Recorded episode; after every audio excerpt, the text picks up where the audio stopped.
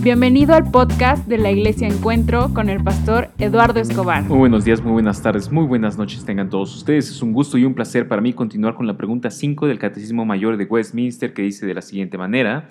Las escrituras enseñan principalmente lo que el hombre debe creer con respecto a Dios y a los deberes que Dios exige del hombre. Y la pregunta es, ¿qué es lo que enseñan principalmente las escrituras?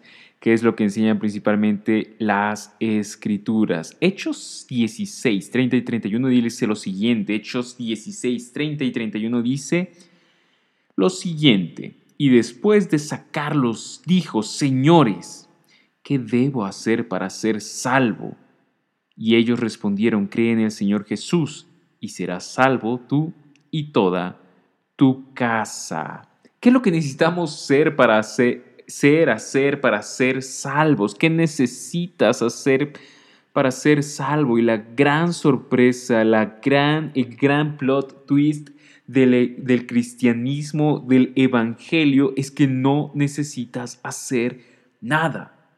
La realidad es que tú y yo luchamos día a día constantemente en nuestro corazón, en nuestra vida, en nuestro, nuestras relaciones humanas por ser alguien a través de nuestros logros, méritos y éxito.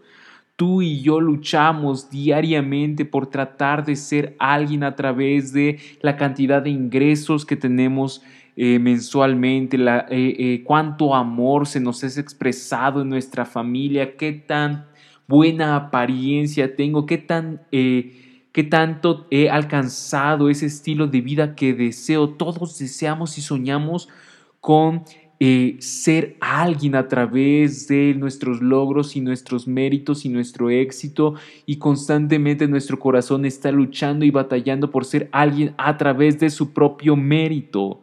Y la buena noticia del Evangelio, la gran sorpresa del Evangelio es que no tenemos que hacer nada para ser alguien. No tienes que ser un buen padre, una madre perfecta, un gran esposo, una gran esposa. No tienes que tener una imagen social, no tienes que tener una casa soñada, no tienes que tener méritos académicos, no tienes que alcanzar grandes eh, logros laborales, no tienes que tener el carro del año, no tienes que tener riqueza económica para ser alguien en Cristo Jesús.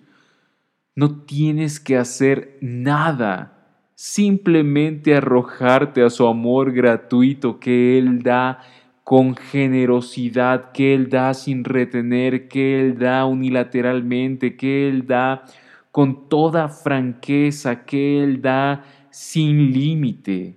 Solamente tienes que creer que en Cristo Jesús tú eres más pecador de lo que te gustaría aceptar pero que al mismo tiempo eres más amado de lo que puedes llegar a desear y colocar en Él tu fe, es decir, colocar en Él tu propósito de vida, tu identidad como persona, tu valor, tu sentido de, existencia, tu sentido de ser amado, tu sentido de ser aceptado, tu sentido de ser perdonado, tu sentido de ser reconocido.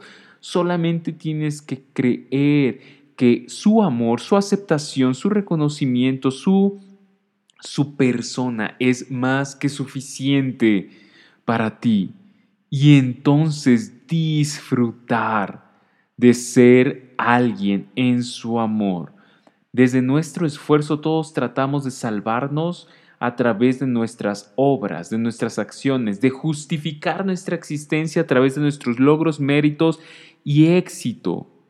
Y esto es un incansable esfuerzo por lograr ser alguien. La Biblia nos dice que por obras nadie va a ser salvo. En otras palabras, nunca vas a ser alguien a través de tu esfuerzo de trabajo, de tu esfuerzo en tu familia, de tu esfuerzo en tu imagen social. No importa cuánto te esfuerces, no, importa, cuánto, no importa, cuánto, intentes ser eh, la persona que todos esperan que tú seas, nunca serás alguien fuera de Cristo.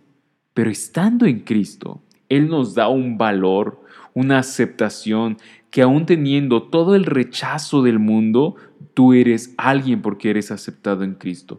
Que aún teniendo todo el desamor del mundo, tú eres amado porque eres amado en Cristo. Que aún teniendo toda eh, la escasez del mundo, tú eres rico porque eres enriquecido en Cristo. Y eso significa entonces que lo que hemos de creer sobre Dios y sobre nosotros y sobre el mundo es que somos lo que somos, no en base a lo que hacemos, sino en base a lo que Cristo ha hecho por nosotros. Y eso transforma nuestra manera de vivir porque ahora ya no hacemos para ser alguien, sino porque somos alguien. Ahora podemos ser generosos, excelentes en nuestro trabajo, perdonadores, aceptar a aquel que es difícil de aceptar y amar a aquel que es difícil de amar, porque nosotros mismos hemos sido objetos, receptores de tanto amor, tanta aceptación, tanto perdón, tanta gracia que podemos compartir de manera natural porque hemos recibido, damos de lo que hemos recibido, porque es tanto lo que hemos recibido que no podemos contenerlo. Y eso cambia absoluta y, totalmente nuestras vidas. Porque ahora tu identidad y mi identidad no se encuentran en la cantidad de dinero que tienes en tu cartera o en el banco, en el trabajo que tienes, en el éxito en tus relaciones románticas, en la aceptación o el amor de las personas que te rodean. Tu vida depende de Cristo.